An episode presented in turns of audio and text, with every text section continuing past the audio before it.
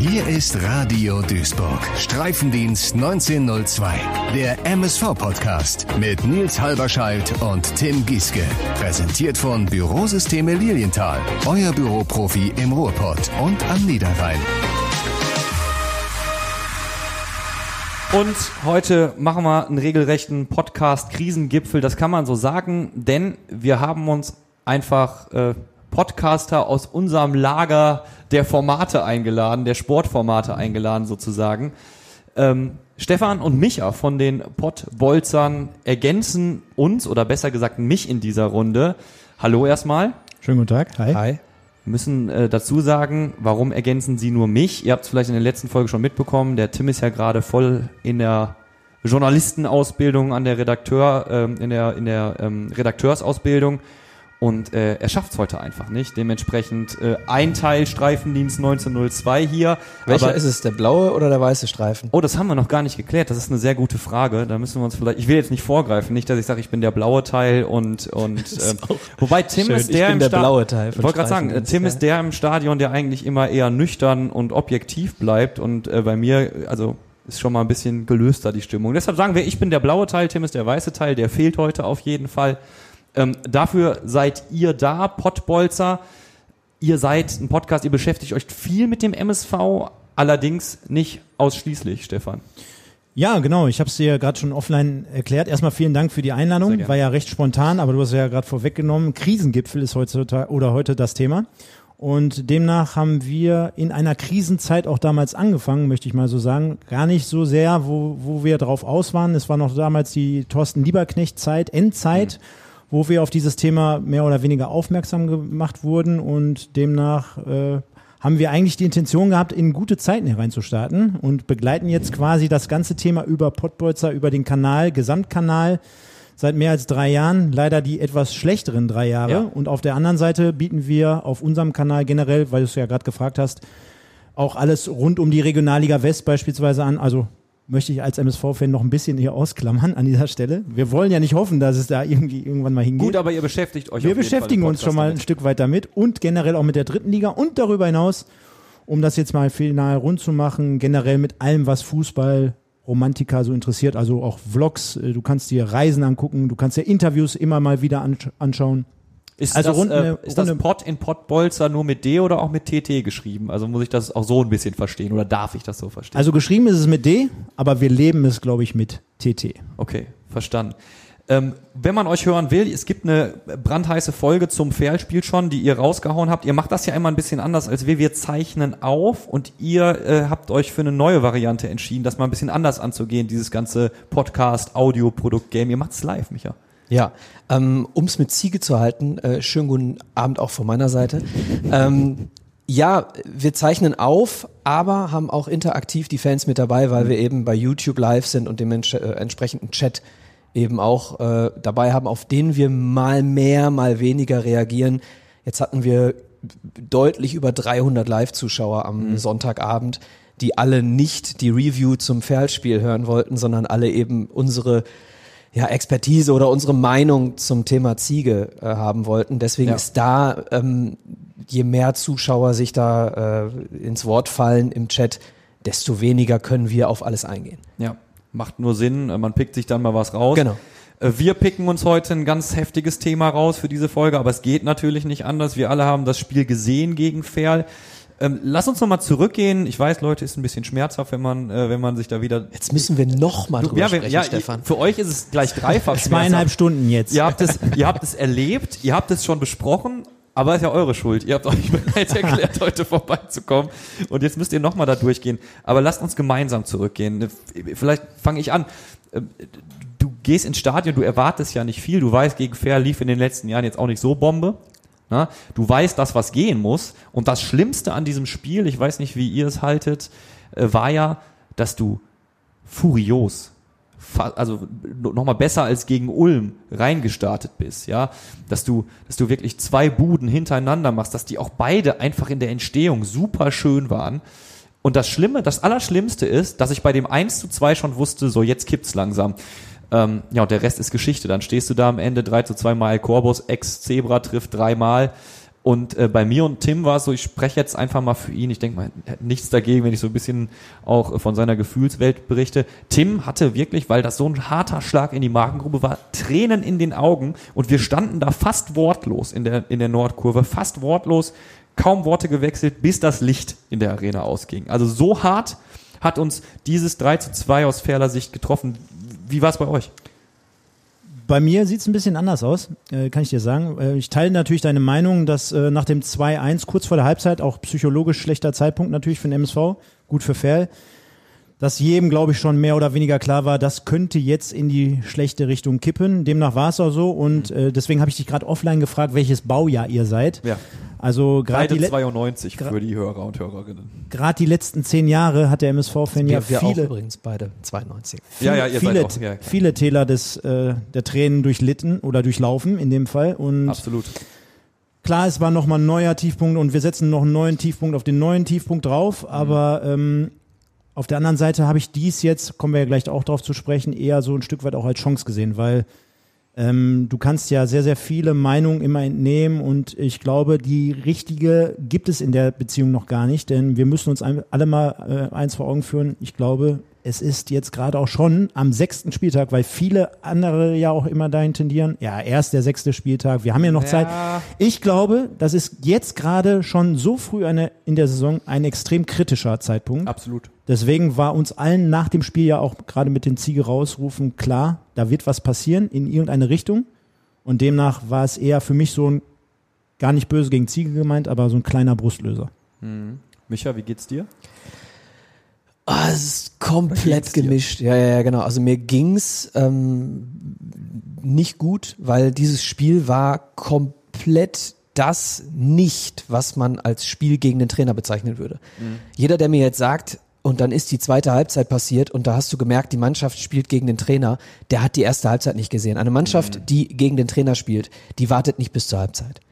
So, dementsprechend ist das ein kompletter Unsinn, dass die Mannschaft gegen den Trainer gespielt hat. Und diese erste Halbzeit, du hast gesagt, ähm, es war herausgespielt. Und ich kann noch was dazu ähm, hinzufügen. Es war sogar genau so geplant. Ich war in der Woche vorher beim Training und genau das ist passiert, was dort besprochen wurde. Und auch genau das ist passiert, was dort kritisiert wurde, nämlich das 1 zu 2 äh, von S-Wein. Genau diese Szenen wurden im Training eben jedes Mal zurückgepfiffen. Und es wurde gesagt, gegen Ferl dürfen wir uns sowas nicht erlauben, da rennen wir in die Falle. So, das heißt, äh, der Trainer hat schon die richtigen Dinge auf den Weg gebracht. Es wurde nur nicht so umgesetzt. Und am Ende war ich nach der Entscheidung war ich Engel links, Teufel rechts, weil auf der einen Seite äh, Platz 20, du musst es machen. So, du hast äh, du hast spielerisch nicht viele Argumente. Ja. Ähm, auf der anderen Seite habe ich Ergebnistechnisch gar nicht. ergebnistechnisch, was haben wir gesagt, vier Siege aus 26 Ligaspielen in 2023. Den haben wir uns auch rausgekramt in der letzten oder vorletzten Folge. Diese Und Statistik. ähm, auf der anderen Seite ein äh, Thorsten Ziegner, der etwas hat und bei uns hatte, was viele nicht hatten. Und äh, der sogar Sponsoren mitgerissen hat. Ja. Der ähm, durch verschiedene Gespräche, ihr habt ihn zu Gast gehabt, ich war mit ihm, mit ihm genau, ich war 90 Minuten mit ihm im äh, Meidericher Tennisclub Mittagessen. ja. Und ähm, das ist ein Gespräch gewesen, wo hinterher alle Fans sagten, das ist ein Typ wie wir. Ey, genau das Feedback haben wir auf unsere Ziegner-Folge auch gekommen. Ja, wir haben uns da hingesetzt und, und vorher hatten wir ihn ja, sagen wir, als Radio Duisburg-Reporter ja auch nur in Interviewsituationen. Und das ist ja PK-Podcast, das ist was ganz anderes, hat eine ganz andere Total. Intimität einfach. Total, Ne? ja. Und ähm, sowohl wir als auch unsere Zuhörer, Zuhörerinnen sagen, ey, das ist ja einer, der genau das will, was wir wollen. Genau. Langfristiger Erfolg, Nachhaltigkeit, äh, der verfolgt eine Vision, der trägt Malochertum in sich. Und äh, trotzdem, äh, ich glaube, du wolltest ja auch ein Stück weit drauf hinaus, Micha, ähm, hast du ja immer mal wie immer wieder in dieser Saison, wenn man sie jetzt mal isoliert betrachtet und nicht, nicht die gesamte Entwicklung oder auch nicht unter Ziegner betrachtet, er hat immer wieder nach Spielen gesagt, und dann habe ich der Mannschaft gesagt, ihr müsst jetzt dranbleiben, ihr müsst jetzt Gas geben, ihr müsst jetzt anders auftreten. Aber irgendwie, auch wenn die Mannschaft nicht gegen den Trainer gespielt hat, das glaube ich nicht, das hat Sebastian Mayer bei Magenta auch nochmal gesagt, ey, für mich Ziegner raus, kein Thema. Trotzdem ist das, was er vermitteln wollte, ja insgesamt, das muss man so sagen, leider nicht angekommen. Ja, definitiv. Und äh, haben wir auch am Sonntag unter anderem in unserer äh, Sendung schon besprochen. Auf der einen Seite haben wir gerade gesagt, ja, die Ergebnisse sprechen nicht für ihn. Also auch dort, wenn man sich einfach mal vor Augen führt, ja, wir haben den sechsten Spieltag und letztes Jahr haben wir uns mit relativ wenig auch schon zufrieden gegeben, aber vier aus 26, also das muss man sich jetzt einfach mal vor Augen führen, ist ja katastrophal. Da wärst du überall schon auf die Straße gesetzt worden. Jein. Größtenteils. Punkt. Und das andere ist, wie gesagt, nochmal den Bezug auf, auf Sonntag, auf unsere Diskussion zu bekommen. Ich fand, es war irgendwann auch ein Stück weit kein klarer Weg mehr zu erkennen. Mhm. Ne? Also du hast auf einmal einen Spieler, der, der spielt, äh, war weg vom Fenster, Ekene als Beispiel, der wird dann auf einmal hinten rechts eingebunden. Danach die zwei Wochen ist er gar nicht mehr da. Äh, ähnliches Spiel hast du jetzt mit Knoll betrieben. Ne? Also de, den hast du vor zwei Wochen noch vorne rein eingewechselt. Und jetzt ist er Dann Innenverteidiger ist er gewesen. Innenverteidiger. Vorher hat er fünf Wochen lang gar nicht gespielt. Du wusstest gar nicht, ob der noch im Verein ist. Ja. Also es war mir zu viel Harakiri, ne? Und Gut, sechs, sechs Spiele, sechs verschiedene Startformationen, auch verletzungsbedingt, aber nicht nur. Das muss man an der Stelle sagen. Ne? Und ich meine, und ich meine jetzt nicht, dass natürlich auch der Fan erwartet nach einer Niederlage, dass auch mal ein Trainer Konsequenzen zieht. Natürlich musst du mal den einen oder anderen reinwerfen. Du musst auch mal was ausprobieren. Ja. Du kannst auch mal in einem Spiel so einen Mai vorne reinstellen. Aber das waren so viele Personalien und nochmal auch um den äh, Bezug zum äh, Psychologischen zu schaffen. Ein Spieler wie Marvin Knoll, der hier noch gar nicht Fuß gefasst hat, Ja. dem, mit dem musst du dich mal unterhalten. Ich meine, dem wird ja jede Woche gezeigt, dass man nicht auf ihn setzt. Wurde. Oder wurde. So, und dann schmeißt du ihn rein vorne, wo jeder Zuschauer sich schon mehr oder weniger kaputt lacht. Hahaha, ha, ha, jetzt kommt der, der hat gar keine Rolle gespielt und jetzt wird er eingewechselt. Und zwei Wochen später wird er in eine Innenverteidigung. Ja. Als ob der jetzt die Kohlen aus dem Feuer holt. Wobei ich muss sagen, sobald Marvin Knoll den Platz betritt, finde ich ihn eigentlich von der Körpersprache her ne? und wie er, wie er dann auftritt, da wirkt er gar nicht so, als wäre er, der ja gar nicht berücksichtigt worden ist. Also ho- hochprofessionell übrigens, was er da macht. Wir hatten ihn auch mal im Podcast tatsächlich und haben mit ihm genau über das geredet. Und ähm, ich habe das Gefühl, genau das, was er gesagt hat, nämlich, wenn man gebraucht wird, muss man da sein. Das macht er schon. Aber klar, es hat ein Geschmäckle. Ist ja klar. Ja, es ist auch so, ähm, um vielleicht mal die andere Seite auch äh, mal zu beleuchten. Es ist ja nicht so, dass äh, das Trainerteam Marvin Knoll nach vorne gestellt hat, weil er jetzt irgendwie die Tore schießen sollte, sondern weil Mai sich verletzt hatte Ja. in dem Moment. So, und ähm, war Mai, ne? Ja, ich glaube schon. Mai kam nach vorne und Knoll musste dann die letzten zehn Minuten noch nach vorne in diesem Spiel damals, wo er als Stürmer eingewechselt wurde. Ich glaube, das war wegen einer Verletzung. Ja, es war, Und- es war doch Ulm, oder? Ulm müsste es gewesen sein. Ja. Und ähm, jetzt Mai in den Sturm zu beordern. Du brauchtest einen Du, Innenverteidiger. ja, Punkt eins, aber Punkt zwei, warum nimmst du nicht Sänger als Linksfuß? Warum nimmst du Marvin Knoll? Die Logik erschließt sich mir auch. Du hast deinen, äh, deinen Zusammenhalt, deinen, deinen Lautsprecher, deinen Organisator, hast du in die Sturmspitze gestellt. Ja. Marvin Sänger und äh, Tobias Fleckstein sind das nicht. Absolut nicht. So, und das war vermutlich die Hoffnung mit Ob- Marvin Knoll. Wie, wie gesagt, ich, ich sehe, dass Marvin Knoll schon versucht zu kommunizieren auf dem Platz, aber ich sehe auch, habe auch gesehen im Spiel gegen Ferl, dass Sebastian May, auch wenn er ganz weit nach Ja, ja, ja, vorne war, trotzdem die ganze Klar. Zeit alles arrangiert hat. Ich, Ne? ich meine, wir brauchen ja gar nicht darüber reden, dass sich jeder Trainer irgendwelche Gedanken macht. Es wird ja irgendeinen Plan da, äh, dafür geben. Aber auf der anderen Seite bleiben halt die gewissen Spieler auf der Strecke, weil ein Marvin Sänger in das Innenleben möchte ich jetzt nicht reingeguckt So. haben, wenn jemand, der vorher gar keine Rolle gespielt hat, dann hier vorgezogen wird, Ja. dann ist wieder Marvin Sänger, der hinten dran Ja. steht, ja. Und das Spielchen könntest du mit ganz, ganz vielen einzelnen Leuten spielen und wirft im Endeffekt die Problematik auf, wo wir jetzt quasi auch den Schla Kreis schließen könnten. Ist die Kaderstruktur die richtige? Wurde vernünftig eingekauft? Fehlt es nicht dann doch an Ecken und Enden, ohne jetzt die zwei Verletzungen mal mit rauszunehmen? Ja, da müssen, also da werden wir gleich auf jeden Fall noch drüber sprechen, aber ich würde sagen, wir würden, also es wird der Struktur der Folge gut tun, wenn wir dann erstmal über das Signer ausreden und dann vielleicht das diskutieren, was da noch dranhängen müsste, sollte, wird, Fragezeichen. Ja. Äh, aber Micha, du hast dich Ja. so nach vorne gebeugt. Du Ja, ganz, ganz, ganz, ganz kurz als Antwort noch zu dem, was Stefan sagt. Stefan hat ja einen Punkt. Stefan hat ja einen absoluten Punkt damit, dass die Mannschaft verunsichert wird, jeder Einzelne verunsichert wird, wenn er nicht weiß, bin ich heute Tribüne, bin ich Stammspieler, bin ich vorne, bin ich hinten. Personallotterie, ne? So, und äh, alle Trainer in den letzten Jahren, inklusive unseres Mentaltrainers, den wir zwischenzeitlich unter Hagen hatten, hatten alle das Gibt's den eigentlich noch? Äh, Nicht bei uns. Wieder. Alle hatten den, äh, das Thema Angst. Ja. Das Thema Angst spielte auch jetzt gegen Ferl wieder eine übergeordnete Rolle. Du kannst auf der einen Seite sagen, okay, wenn dieser Kader, egal wer jetzt noch dazu kam, egal wer nicht mehr dabei ist, immer noch dieses Angstthema hat, kannst du entweder sagen, ja, was soll der Trainer tun? Aber du kannst auch sagen, du befeuerst solche Angst und Unsicherheit eben genau in dem Moment, wo du mal so, mal so, mal so bist. Ja. Ähm, hast du äh, Nachwuchs? Ja, tatsächlich. Ganz so, kleinen, kurzen. So, Stefan und ich haben auch Nachwuchs. In dem Moment, wo ein Kind Angst entwickelt vor dem Dreier im, äh, äh im Schwimmbad, vor äh, Mitschülern auf dem Klettergerüst, wo auch immer, durch Positivität bei Wiederholung ja. nimmst du Angst. So, das bedeutet, wenn dein Kind merkt, das ist nicht so dramatisch, ich kann das mit Mut nochmal machen, hm. Dann verliert es die Angst. Transfer auf eine Fußballmannschaft. Ein Fehler passiert. Leute, es ist egal. Es ist scheißegal.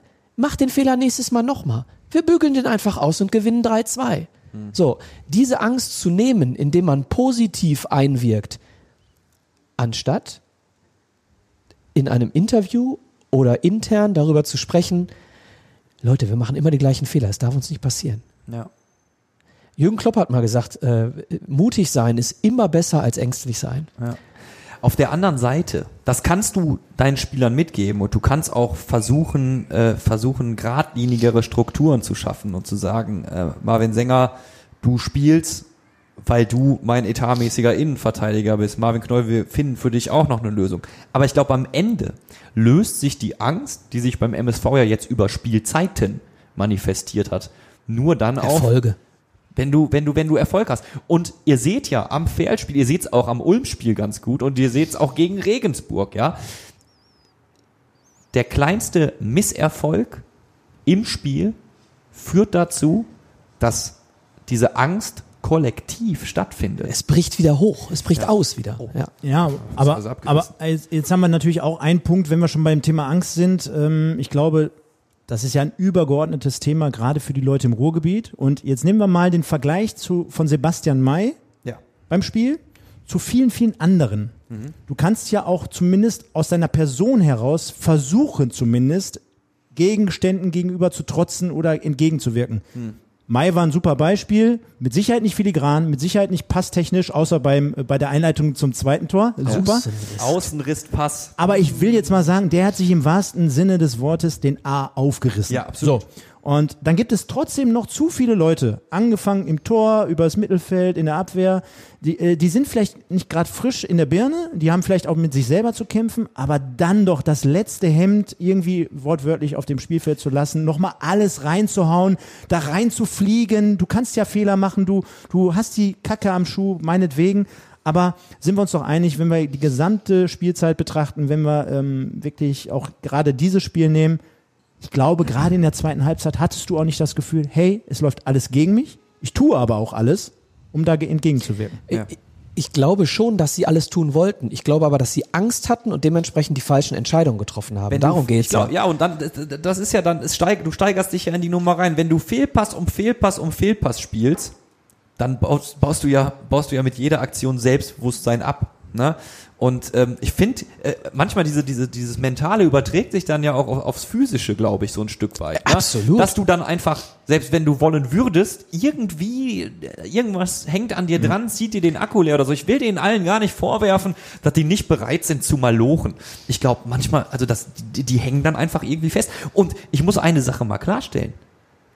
Die Angst, die sehe ich nicht nur bei den Jungs auf dem Platz, die spüre ich auch bei mir persönlich, die spüre ich in der gesamten Kurve. Wenn wir vor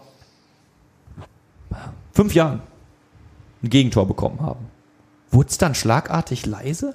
War da nur noch der Stimmungsblock mit so, mit so, mit so halbherzigen Trommelaktionen und ein paar leiseren Fangesängen? So, nee. Ja, es gab dann, eine Trotzreaktion so, auf den, dann, ja, wurde, ja. dann wurde es nochmal richtig laut im Wedau-Stadion. So, und wenn wir heute ein Gegentor bekommen, Silencer.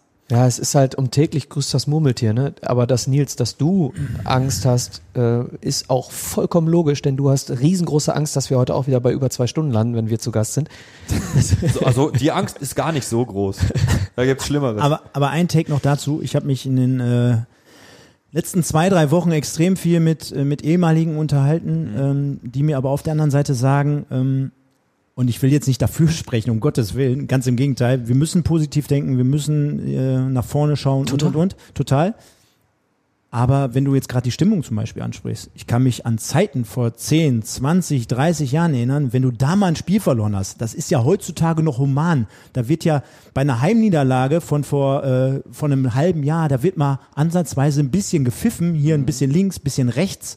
Also wie gesagt, ich will jetzt nicht alt, ganz, ganz alte Zeiten mit der neumodischen Zeit vergleichen, aber heutzutage kommst du relativ spontan oder relativ gut weg bei all dem Ganzen. Ne? Klar, du hast diese Internetgeschichten, da ist immer noch so, auch so ein Stück weit dein eigenes Pflaster. Was gibst du preis? Musst du am nächsten Tag im Movie World fahren, nachdem du 5-0 verloren hast? Mhm. Der MSV, und das ist ja auch mit das Entscheidende, hat ja gerade, wir haben gerade die Statistik gehört, aber gerade zu Hause ist es ja exorbitant katastrophal. Ne? Ja, also absolut. wenn das zumindest irgendwie einigermaßen wäre und du hättest eine Quote von zumindest 50 Prozent, wo du zu Hause mal ein abreißt und wo du gewinnst, dann könntest du so vieles ganz einfach wieder übertünchen. Das stimmt, Aber ja. gerade mit dieser Heimbilanz, Aber die Heimbilanz kommt ja eben genau dadurch zustande. Wenn du Angst hast, dann potenziert sich die Angst, ja, wenn 10.000 Leute Absolut. hinterher sauer auf dich sind, wenn ein Fehler passiert. Wenn es in, äh, weiß ich nicht, Timbuktu nur 200 äh, äh, hartgesottene Auswärtsfans sind, äh, dann bist du eher psychologisch in der glaub, das Situation, dass du Faktor. glaubst, ich krieg eine Belohnung, wenn ich was gut mache. Ja, ja. So, und hier kriegst du direkt einen auf die Fresse, Entschuldigung, wenn ich das so deutlich sage, äh, in dem Moment, wo du einen Fehler machst von 10.000 Leuten. Ich diskutiere da seit Jahren mit meinem Vater drüber. Der sagt, das sind Profis, die Ja. müssen auswärts Ah, und zu Hause gleich gut spielen. So, und ich sage auch seit Jahren, es sind Fußballprofis, aber es sind halt nun mal auch Menschen. Menschen. So, du schießt zwei Tore, 2 zu 0, die Stimmung ist super, kriegst ein Gegentor, flupp, auf einmal merkst du, oh, da ist viel weniger los auf einmal auf dem aber, aber, aber, Das die, spürst du. aber, aber die Folge kriegt doch bestimmt einen Titel gleich, ne? Mal gucken, was Ja, wir noch also so wir müssen auf jeden Fall was mit Angst nehmen. Die Angst geht um an der Wedau oder irgendwie sowas. Jetzt haben wir so viel über Angst und über psychologisches Wir gesprochen. können ja vielleicht Haben auch wir gleich noch über Hoffnung noch, ja? reden.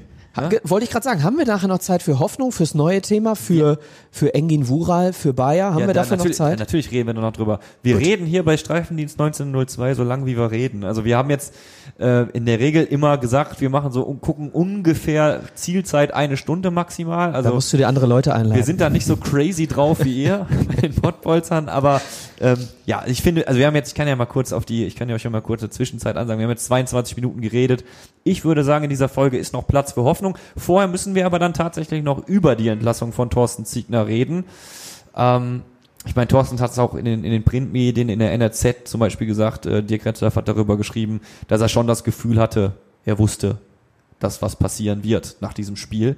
Wie er ist ja nicht, er ist ja nicht blöd, ne? Er- Also ganz ehr- Stimmungen, Stimmungen kann man ja schon irgendwo greifen. ja, Ja, und äh, ich möchte an dieser Stelle, jetzt muss ich, hoffentlich finde ich es direkt wieder, ich habe es mir rausgesucht und zwar gibt es einen, ähm, einen äh, Blog, den Zebrastreifen-Blog. Ich weiß nicht, ob ihr den kennt. Natürlich. Selbstverständlich. Wir wurden Ähm, sogar schon mal erwähnt, da haben wir uns sehr gefreut, als wir Andreas Rüttgers da hatten. Den hatten wir aus Gründen nicht da. So, ähm, also ich zitiere mal. Ähm, man ist beim MSV Duisburg ähm, Stimmung, von Stimmungen viel abhängiger als andere Vereine, mit starker konzeptioneller Orientierung oder starken sportlich Verantwortlichen, die ihr Handeln den Zuschauern erklären. Beides führt zu Freiraum gegenüber einem missmutigen Publikum. Beides gibt einem Trainer Zeit, selbst wenn die dann irgendwann auch mal zu Ende ist.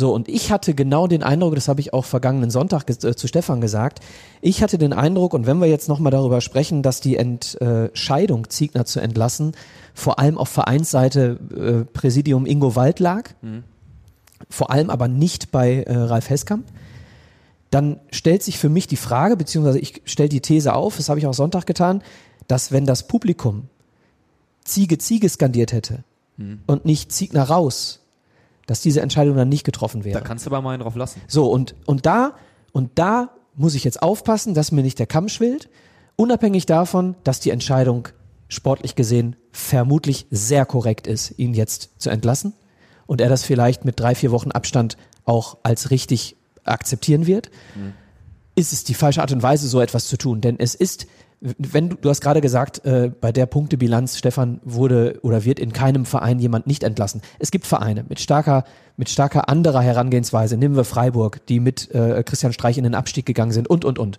Ähm, das heißt, wenn wir einen, ein, ein stringentes Konzept hätten, hinter dem eine sportliche Führung A steht und B, die dieses Konzept auch gegen schlechte Stimmungen verteidigen kann, dann musst du solche Entscheidungen nicht treffen. A, dieses Konzept erkenne ich nicht. B, ich erkenne keine starke sportliche Führung. C, die sportliche Führung wurde kastriert, indem sie nämlich in dem Moment, wo sie eine Entscheidung treffen musste, Hätte denn es ist treffen eine, müssen. ja, ja, hätte treffen müssen, es ist Ja. eine sportliche Entscheidung, Ja. wurde sie komplett enteiert Ja. und die Entscheidung, der Sport, der Geschäftsführer Sport darf nicht mehr entscheiden, wer Trainer bleibt und wer nicht. Ja. Also für mich, äh, wie lang ist die Laufzeit von Ralf Heskamp? Dann ist Feierabend. für. Nächstes Jahr. Ich wollte gerade sagen. Feierabend. Nächstes Jahr.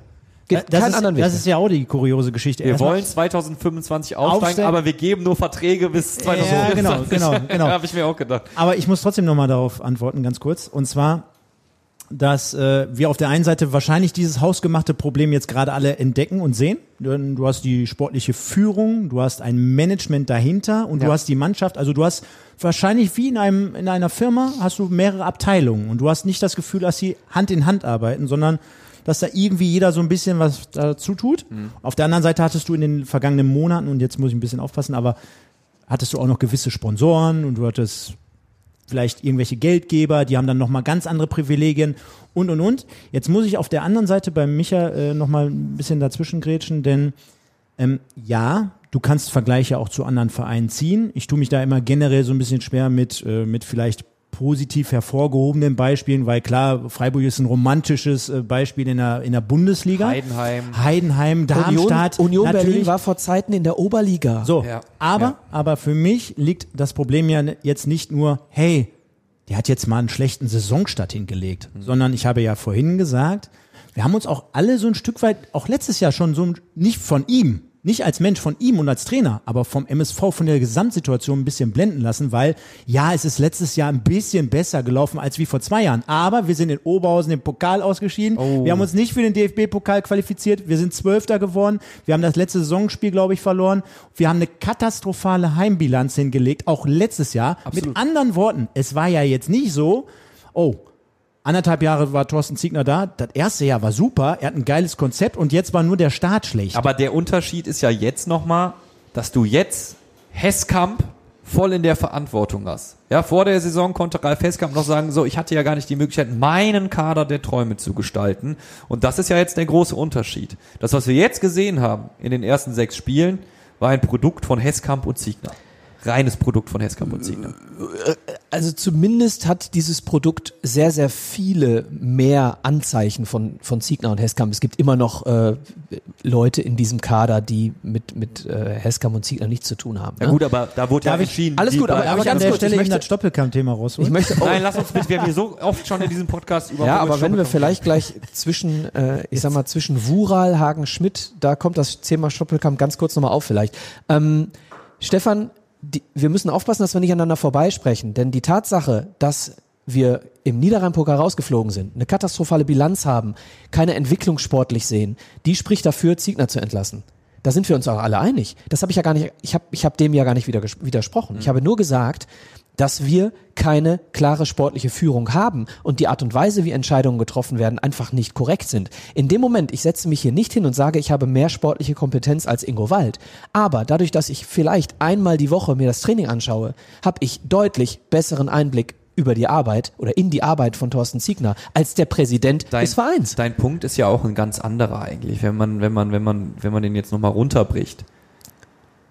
Warum entscheidet der Vorstand über Genau. den Geschäftsführer Sport hinweg? Genau. Äh, Stefan ist Abteilungsleiter. Wenn Stefan einen ähm, Mitarbeiter hat, über den man vielleicht diskutieren kann und Stefan sagt zu seinem Chef, den behalten wir. Ich gehe das mit dem, ich bringe den was bei, den behalten wir. Und dann sagt Stefans Chef, der den noch nie arbeiten hat sehen, der nur das Ergebnis seiner Arbeit auf dem Zettel gesehen hat, der hat noch nie gesehen, wie der am Schreibtisch sitzt und tippert. Und dann sagt er, Herr Sander, wir nehmen den raus. Und dann sitzt der Stefan da und denkt sich, warum bin ich hier Abteilungsleiter? ist, ist ein Punkt und ist ein Punkt der Wahrheit mit Sicherheit. Äh, da gebe ich dir auch äh, vollkommen recht. Am Ende ist es, glaube ich, wirklich so, dass das Ergebnis natürlich aber auch wie in einem Unternehmen äh, ausschlaggebend ist. Und ähm, wenn das mein Vorgesetzter, um das Ding jetzt rund zu machen, machen würde, wäre es mit Sicherheit, er übergeht den direkten darunter gestellten. Aber ja, ist, glaube ich, so auch eine Entscheidungsgeschichte. Auf die Ergebnisse bezogen. Ne? Ich glaube, am Ende sind wir drei uns auch einig, dass die Entscheidung jetzt unabdingbar war. Können wir das so? Das, ähm, also ich kenne niemanden und ich bin auch nach wie vor der festen Überzeugung persönlich, dass es die richtige Entscheidung war. Ich kenne auch niemanden, der sagt, das wird uns noch auf die Füße fallen. Das ist die richtige Entscheidung gewesen. Du hast dich da in einer Sackgasse befunden und äh, das aufzuhalten ist richtig. Ne? Aber wie die Kompetenzen verteilt sind, wer da über welchen Kopf hinweg entscheidet, das ist ein Punkt, da kann man drüber diskutieren. Genauso wie du natürlich jetzt auch drüber diskutieren musst und darfst, ähm, ob Ralf Hesskamp der richtige. Ich will jetzt hier überhaupt nicht die Vision 2025 aufmachen, da habe ich überhaupt keinen Bock drauf. Du, Tim, Was denn, Nils? mein Stuhl quietscht total. Der versaut mir hier die ganze Aufnahme. Jo, ich hab ja auch schon Rücken vom dem ollen Stuhl, Mensch. Dann wird es wohl Zeit für einen neuen Stuhl. Ja, aber wo bekomme ich denn einen guten Stuhl? Das ist doch klar. Ja? Ja. Und wo? Na, bei Bürosysteme Lilienthal. Bei Bürosysteme Lilienthal? Ja, bei Bürosysteme Lilienthal. Na, dann bestellen wir doch direkt mal eine LKW-Ladung. Bürotechnik ist kein Verbrechen. Streifendienst 1902 wird präsentiert von Bürosysteme Lilienthal. Euer Büroprofi im Ruhrpott und am Niederrhein. Aber ein Teil der Wahrheit zu der sportlichen Situation, in der wir uns jetzt befinden, ist halt nun mal auch, dass Pascal Köpke nicht funktioniert, dass Alexander Esswein nicht funktioniert, Tim Köter war jetzt ein Glücksgriff, aber das, was uns da als Edeltransfer verkauft wurde, zündet auf dem Platz noch gar nicht. Und das ist definitiv die Verantwortung von Ralf Heskamp. Da kann Thorsten Ziegner nichts machen. Oder konnte. Ich denke, dass es eine Entscheidung von beiden war. Die Spieler, die jetzt da sind, sind Gut, aber ja, Heskamp ist verantwortlich. korrekt, Ja. korrekt. Und ich bin auch bei dir, dass die nicht funktionieren teilweise. Das Einzige, was ich auch immer wieder sage, um das wirklich zu 100 Prozent Heskamp und Ziegner zuzuschreiben, hätte man noch ein bisschen warten müssen. Es ist richtig, ihn jetzt rauszunehmen, Ziege, alles gut. Aber um die, um die Entwicklung von, von einem Esswein und einem äh, Köpke wirklich be- ähm, beurteilen zu können, brauchen wir noch ein bisschen Zeit. Sie kamen beide sehr, sehr spät und so weiter. Ne? Und die hast- Tatsache, dass du Esswein und Köpke verpflichtest, wann haben wir Esswein verpflichtet? So, der ist halt kurz vor Transferschluss gekommen. Absolut. Punkt eins, es war nicht die erste Wahl, denn die erste Wahl haben wir nicht bekommen, weil das Geld noch nicht da war. Ja. Punkt zwei, du hast eben Esswein bekommen. Ja, warum denn? Weil ihn zu dem Zeitpunkt kein anderer mehr wollte. Ja.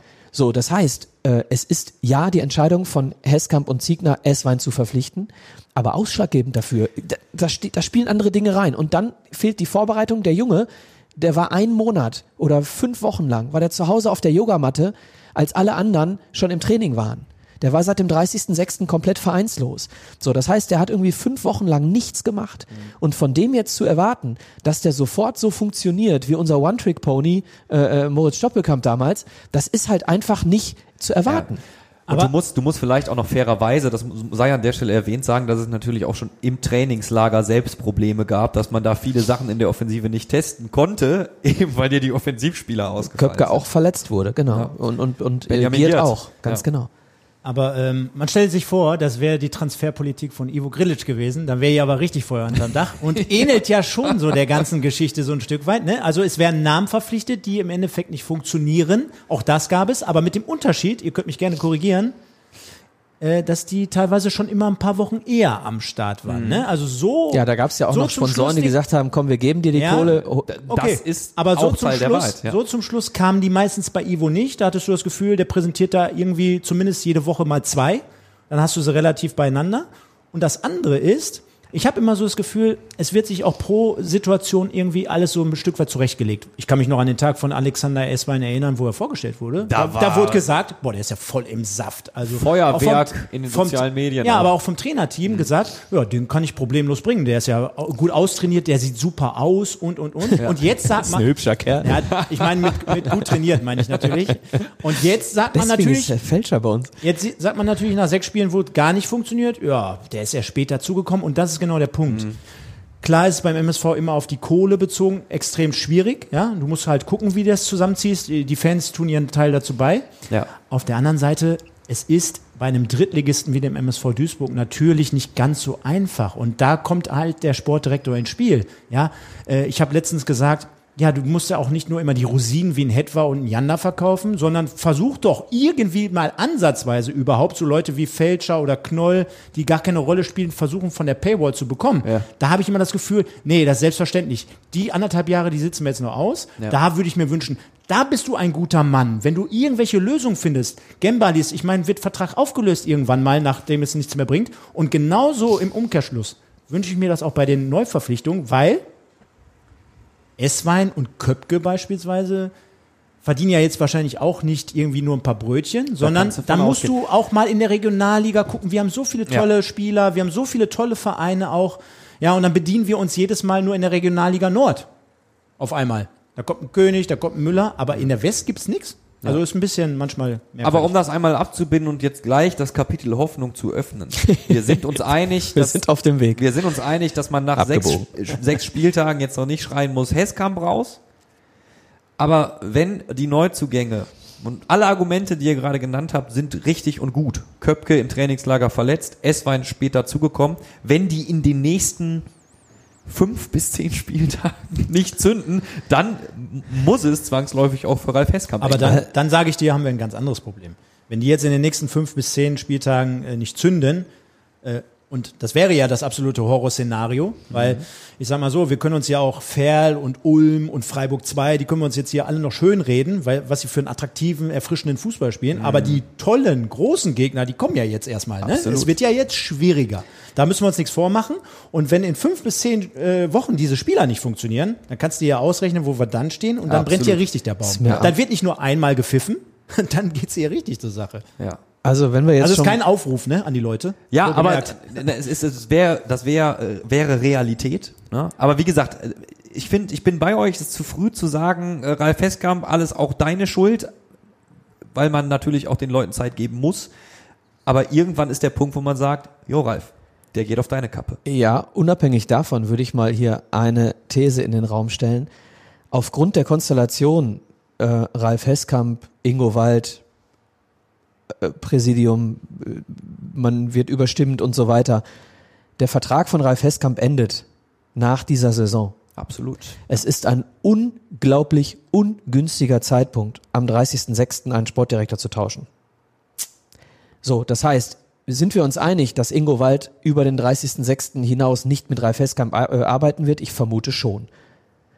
Punkt zwei, ja, dann ist es alternativlos, unabhängig davon, wie die Spiele sich entwickeln, wie die Spieler sich entwickeln, ist es alternativlos. Dann musst du früher reagieren, um einen Sportdirektor zu installieren, also einen Geschäftsführer Sport von mir aus einen neuen zu installieren, der dann na, bei 17 auslaufenden Verträgen mit einem Trainerteam gemeinsam eine neue Mannschaft aufbaut. Du kannst ja nicht Ralf Hesskamp äh, eine Mannschaft aufbauen lassen, um dann äh, den nächsten Sportdirektor äh, da sitzen zu haben, der für die nächsten 24 Monate überhaupt nichts dafür kann, was passiert, weil er die Mannschaft überhaupt gar nicht zusammengestellt hat. ja, ja. Ne? Und wenn wir jetzt schon beim Thema Wural wären, hätte ich jetzt auch gesagt, ist mir scheißegal, wie, ob, die, ob die Spieler, die man verpflichtet hat, funktionieren.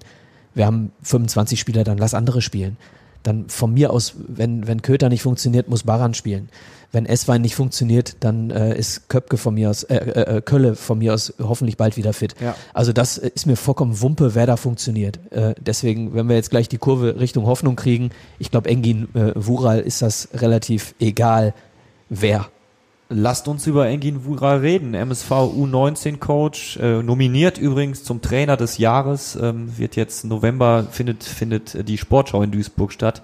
Geht gerne auf radioduisburg.de und äh, stimmt auch ab bei der Sportlerwahl, Kategorie Sportler, Sportlerin, Mannschaft und Trainer des Jahres. Wie gesagt, Engin Wural nominiert ähm, äh, als MSV U19 Coach und jetzt, oder es gibt Leute, die haben das schon lange gefordert, MSV Head Coach.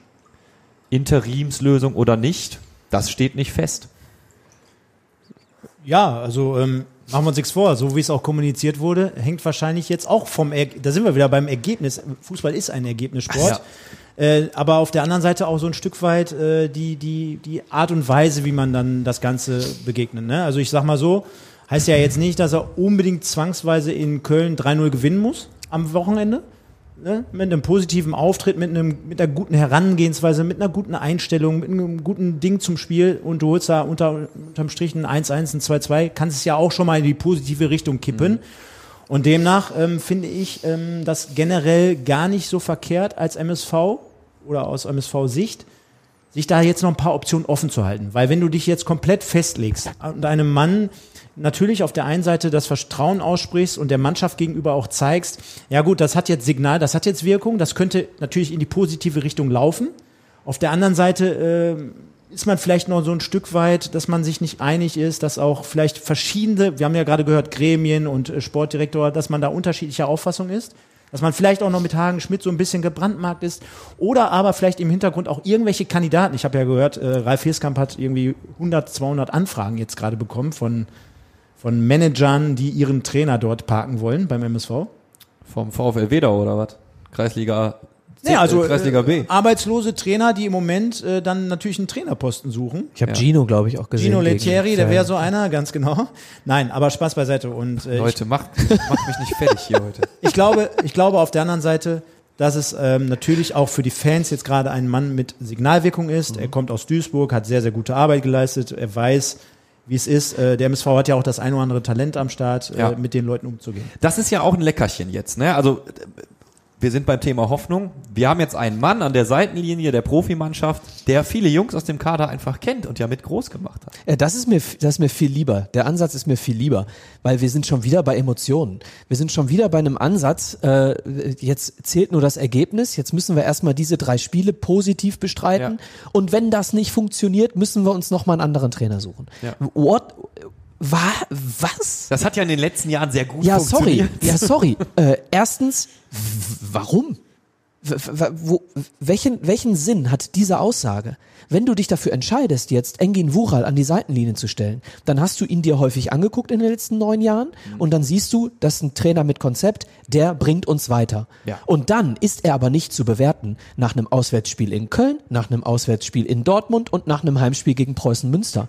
Da kannst du dann von mir aus bewerten, ob die Mannschaft ihm folgt. Dazu müsstest du dich aber auch mal an die Trainingsseite stellen und gucken, wie er die Ansprache äh, ähm, äh, äh, führt an die Mannschaft. Ich war jetzt zweimal da. Ich war Montag da und ich war heute da. Wir haben Mittwoch, mit, wo wir aufzeichnen. Äh, ich kann beurteilen, wie er mit der Mannschaft spricht. Ich habe Ingo Wald noch nicht einmal gesehen. So, das heißt, wir werden wieder, wir werden wieder eine Entscheidung treffen aus der Emotion heraus und nicht, weil wir sagen, wisst ihr was? Wir haben jetzt einen Engin Wural mit Konzept und wir haben noch einen gestandenen Profi, der auch den Fußballlehrer nächstes Jahr vielleicht macht mit, mit Branimir Bajic. Den stellen wir ihm an die Seite Ja. und mit diesem Team gehen wir in die Zukunft, weil wir 2025 aufsteigen wollen. Stefan, du, du, du, Nee. du zuckst. Sehe Ernsthaft? ich, sehe ich, sehe ich sogar in dem Fall, und das ist das Gute bei uns Ja, beiden. total. Wir vertragen uns immer, aber wir sind da unter, aber, aber du verbrennst dir doch Engin Wural komplett, wenn du den jetzt nach zwei schlechten Spielen oder schlechten Ergebnissen, die Mannschaft bemüht sich, die Mannschaft setzt um, was er macht, aber du verlierst die Spiele Ja. und dann nimmst du dir den wieder raus, du verbrennst dir Engin Wural komplett. Eigentlich müssten wir doch mal froh sein, dass wir nach äh, äh, Gino Lettieri, nach Pavel Dotschew und so weiter einen Trainer haben, dem wir ein Konzeptfußball zuschreiben würden. Und jetzt kommen viele wieder und sagen, ja, hatten wir mit Hagen Schmidt auch. Ein Das Jugend, ist der Punkt. Ein Ju Das ja, aber der pass Punkt. auf, ein Jugendtrainer ist nicht gleich bla bla bla. So, aber Ja. erstens hat Engin Wural viele dieser Spieler bereits in seiner Mannschaft gehabt als Trainer. Stimmt. So, zweitens, Hagen Schmidt, die Mannschaft. Hagen Schmidt hat äh, gespielt mit einer Abwehr am Anfang, äh, äh, Welkow und Volkmar. Äh, dann hat er Gembalis in der Innenverteidigung, hat, hat frei zurückziehen müssen, hat über Außen gespielt mit Ajani auf der einen Seite äh, und hat noch mit Aziz Buhadus und ähm, mit ähm, äh, Moritz Stoppelkamp und allen, wie sie da zusammen gewirkt haben, eine sehr, sehr schwierige Kabine gehabt. Zusätzlich war, und da habe ich mich gerade falsch ausgedrückt, mit One Trick Pony meinte ich die Mannschaft unter Moritz Stoppelkamp, weil wir durch die Stärke von Moritz Stoppelkamp im Prinzip jahrelang ein One Trick Pony waren und, und, und jetzt das Ganze mal so ein bisschen breiter machen müssen. So, und das hatte alles. Diese ganzen Probleme hatte Hagen Schmidt. Diese ganzen Probleme hat Engin Wural alle nicht. Der hat ganz viele junge Spieler. Der hat, wenn man Ziege glaubt, eine sehr, sehr gute Kabine. So, und wenn er jetzt klar ist, wenn er jetzt sieht im Training, ey, der Castaneda, den lasse ich spielen, den Backer setze ich auf die Bank. Ey, der Philipp König, der trifft im Training, der trifft ja alles. ja, dann spielt er und nicht der Benny Giert. Wenn er das, wenn er die Klarheit hat, dann lasst ihn machen. Und dann ist es Wurst, ob er mal eine Jugend trainiert hat und jetzt zum ersten Mal die Erwachsenen trainiert. Jeder erfolgreiche Trainer, über den wir im Moment sprechen, Jürgen Klopp, Thomas Tuchel, die kommen direkt aus der Jugend. Klopp kam sogar direkt als Spieler aus der gleichen Mannschaft. Es geht nicht um die Qualität von Klopp und Tuchel, die ich hier vergleichen möchte mit Wural. Es geht um die Tatsache, dass jemand, der Jugendtrainer war, nicht per se eine schlechte Ansprache Erwachsenen gegenüber haben muss. Das ist aber immer die Gefahr oder die, Die Befürchtung, Gefahr hast die du doch aber auch bei. Erwachsenen-Trainern. Gino Lettieri hat doch keine Ansprache. Wir, wir- können wir nicht über Gino Ja, Lettieri Pavel? Dotschew hatte keinen Plan. Ja. So, äh, da, die, die, die, die Sicherheit hast du doch bei keinem Trainer. Es sei denn, du guckst dir einen Trainer sehr, sehr lange an. Ey, stopp mal, das konntest du ja neun Jahre machen mit Engin Wural. Stefan, du versuchst die ganze Zeit reinzugrätschen. Ich habe ein Problem. Und zwar grundsätzlich ist das, was der Michael gesagt hat, so für sich selber daher, daherstehend. Richtig. Vollkommen. Da würde ich unterschreiben. Das Problem auf der anderen Seite ist, und ich glaube, das ist, wie gesagt, wir reden über den sechsten Spieltag. Wir haben draußen sehr, sehr schönes Wetter heute, übrigens in Duisburg. Ja, also relativ nah in der oder früh in der Saison. Das Problem ist, es ist eine Minute vor zwölf. Und jetzt habe ich gerade gehört, auch jetzt schon am sechsten Spieltag, ich sag's euch. Das Problem ist, was der Michael gesagt hat, Konzept und äh, Plan und das ist überhaupt in der jetzigen, schon jetzt für mich persönlich, ist es gar nicht so, ey, ich denke jetzt für in einem Jahr und ich entwickle den und den. Die müssen jetzt ab sofort irgendwie funktionieren. Wir merken gerade, wir sind tief in der Scheiße. Stimmt dir keiner nicht zu. Genau. Stimmen wir dir alle zu. Ja? Und für mich geht's dann wirklich darum, natürlich bewerte ich dann, und deswegen finde ich das ganz gut, auch das muss man mal fairerweise dazu sagen, ich glaube, das ist auch irgendwie dann trotzdem die Aufgabe von dem Ingo Wald als Beispiel, übergeordnetes äh, ähm, Gremium, dass er dann trotzdem sich die Freiheit rausnimmt, auch in drei Wochen oder in drei Spielen nochmal zu beurteilen. Wenn die drei Spiele jetzt alle verloren gehen, da interessiert mich ja kein Konzept von Engin Wural und wie er trainieren lässt, sondern wenn jetzt drei Niederlagen kommen, mit jeweils 2-3-0, ja, dann sehe ich doch, okay, der hat ein geiles Konzept, aber es funktioniert nicht und dann halte ich mir das nochmal offen, weil am Ende reden wir hier locker flockig über so eine Situation, aber entscheiden müssen die Verantwortlichen das. Und das ist nochmal ein ganz, ganz anderer Druck, egal wie wir sagen, ach, Konzept und ist schön und wir verstehen das nicht. Nein, das ist ja deren Laden und er ist für verantwortlich dafür, hauptverantwortlich und er muss es entscheiden. Und dann kann ich mir schon vorstellen, dass man sich das gerne noch offen hält. Ich äh, habe dir auch nicht äh, widersprechen wollen, in dem Sinne, dass man ihm jetzt da einen Dreijahresvertrag hinlegen muss. Darum geht's mir nicht. Es geht mir darum, auch hier wieder die Art und Weise, warum man eine Entscheidung trifft. Wenn du nach drei Spielen das Gefühl hast, Engin Wural ist der Falsche, dann musst du natürlich die Möglichkeit haben, ihn wieder rauszunehmen. Aber dann be beurteile es bitte breit. Ja, Guck dir an, wie er erreicht, er, ist er, wir haben im, im Podcast, haben wir den, die, solche Namen wie Antwerpen oder sonst was gehabt, Ja, wo du sagst, du musst, du musst so diese, du Name- musst Number dieses Team jetzt hart rannehmen. Ey, wer sagt denn, dass das der Wural nicht kann? Aber so, Michael, du musst es es, einfach nur beurteilen Es gibt können. einen Unterschied. Er, er wird ja jetzt nicht äh, beispielsweise nach drei Spielen mit einem langfristigen Vertrag wieder vor die Tür gesetzt, sondern man hat es in dem Fall, finde ich, als MSV Duisburg sogar einigermaßen gut kommuniziert. Man hat gesagt, übergangsweise ist es das jetzt erstmal, genau in diesem Gespann. Das heißt, es wurde ja gar nicht ausgerufen, ja, drei, vier, fünf Jahre oder Monate, sondern wir gucken jetzt erstmal, gucken mal, wie das Ganze angenommen wird, wie es harmoniert, wie es zusammenfindet und dann entscheiden wir nochmal neu. Aber wir können uns doch darauf einigen, und das passt, eigentlich passt das ja zu deinen Ausführungen, Micha. Das ist doch vollkommen in Ordnung, dass man das genauso macht. Also, du musst dir das jetzt offen halten. Klar. Weil wenn du dir jetzt einen Engin Wural, nicht despektierlich gemeint, ans Bein bindest und wir haben hier Gino Lettieri-mäßige Zustände, Genau. drei Spiele lang, Genau. dann hast du richtig gelitten als Korrekt. Verein. Dann hast du aber als Ingo Wald richtig gelitten, weil dann ist es das eigentlich für dich gewesen. Ja. Ne?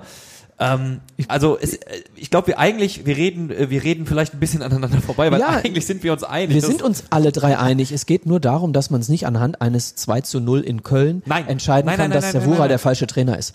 Das ist das, was ich hier in den, in den Raum werfe. So, du warst beim Training. Ich möchte noch mal ganz kurz äh, über was anderes sprechen. Ähm, du hast also schon ein bisschen was von ihm mitbekommen. Äh, für uns Medienvertreter geht's ja äh, morgen. Wir zeichnen, du hast es gerade schon gesagt, Stefan, heute am Mittwoch auf, morgen früh zum ersten Mal auf Tuchfühlung mit ihm. Dann wird er nämlich der Presse vorgestellt. Äh, machen wir natürlich bei Radio Duisburg auch was zu.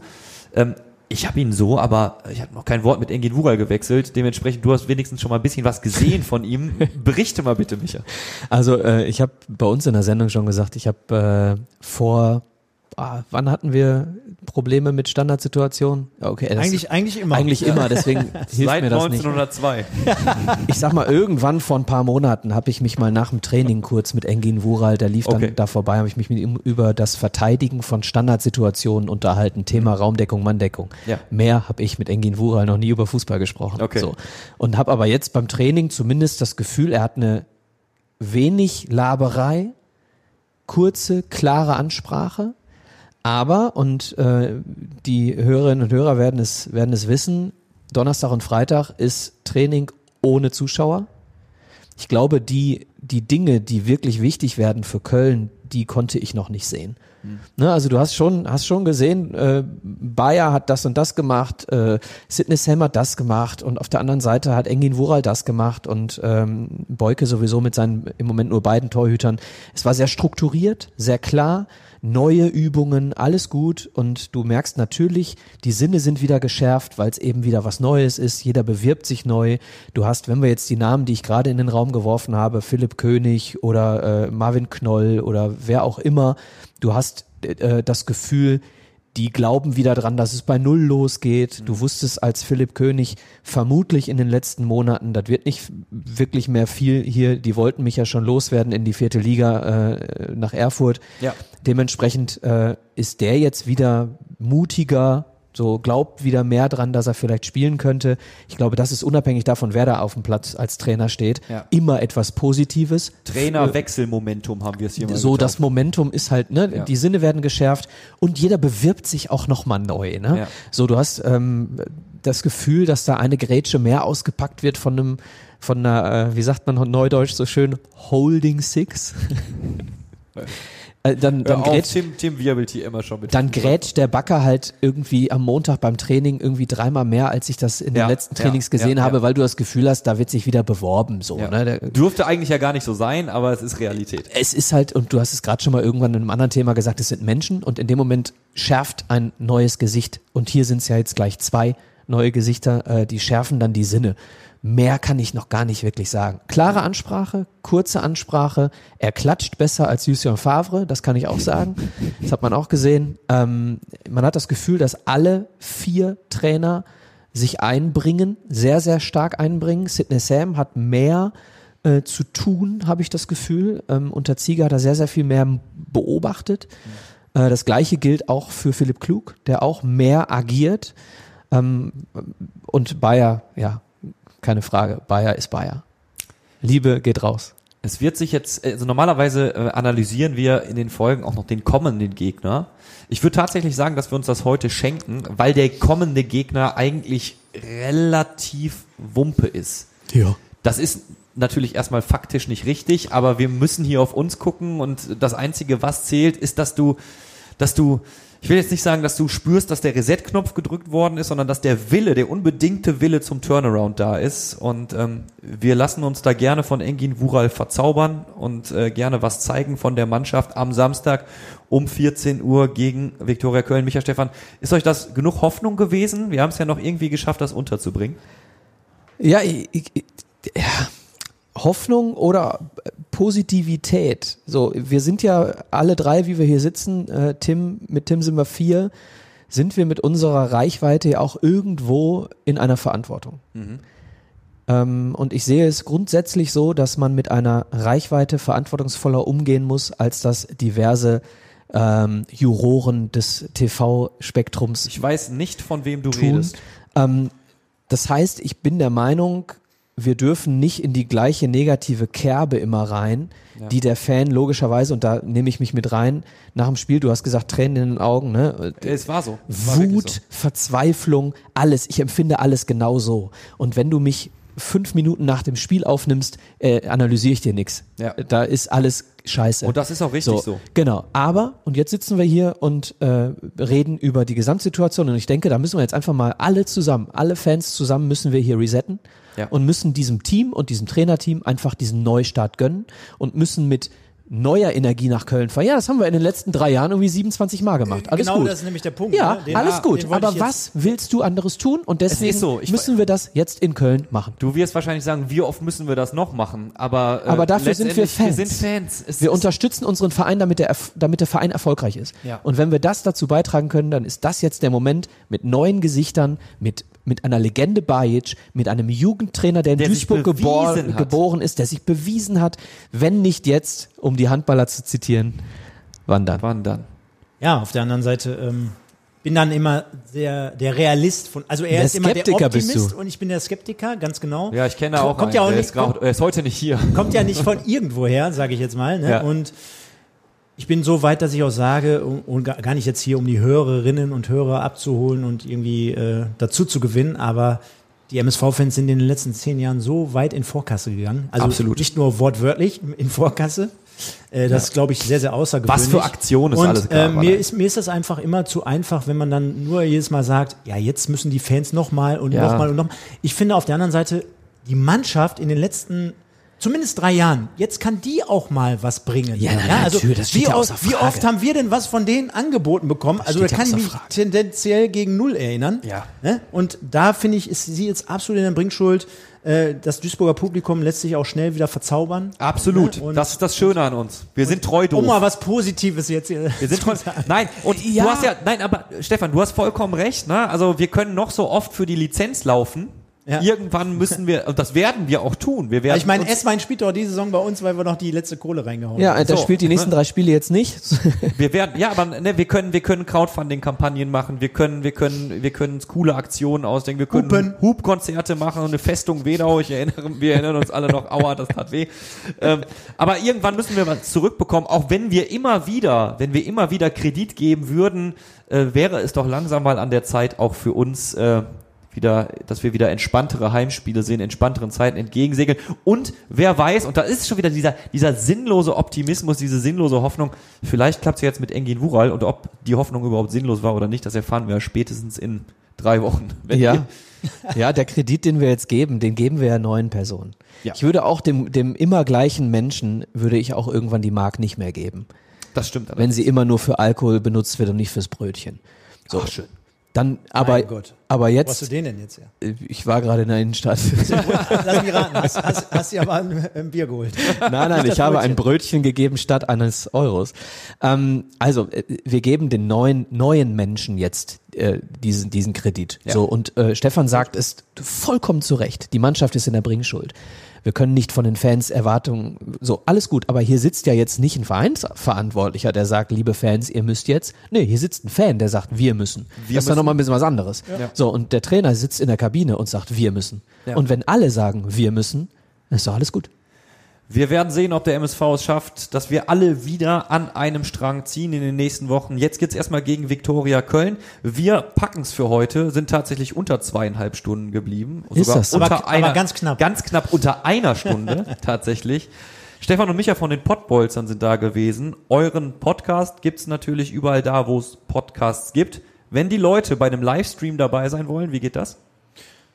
Ja, in der Regel sind wir circa, ich muss dazu sagen, circa immer sonntags abends ab 21.15 Uhr live bei YouTube am Start. Also demnach ganz, ganz einfach zu finden. Podbolzer einfach mal bei YouTube eingeben. Dann Mit, gibt's mit D. Pod, wie Podcast. Ganz genau. Äh, dann gibt's den dort äh, zu sehen. Live, wie gesagt, der Michael hat auch äh, schon vorhin reingeworfen, Interaktivität ist geboten, also Abstimmungen, Kommunikation, wir haben Gewinnspiele, wir haben immer mal wieder Gäste dabei. Also breites Spektrum wird dort geboten und äh, man kann sich auch immer wieder die alten Folgen natürlich immer anschauen. Man kann sich auch die Doku anschauen. Ich weiß nicht, ob ich es an dieser Stelle schon erwähnt habe. Wir haben mal die 30 letzten Jahre des MSV Duisburg beleuchtet. 16 Wüsste ich nicht, Stunden dass ihr darüber schon geredet habt heute. Also Ich glaube, das war aber off-air, glaube rein- kann sich da gerne noch mal reinsneaken. Ansonsten überall, wo es Podcasts gibt, ja. Danke, dass ihr heute hier gewesen seid. Gerne. Und äh, Tim und ich, wir nehmen uns gerne auch mal zweieinhalb bis 16 Stunden Zeit in Ihr den seid nächsten recht Wochen herzlich und äh, kommen bei euch dazu.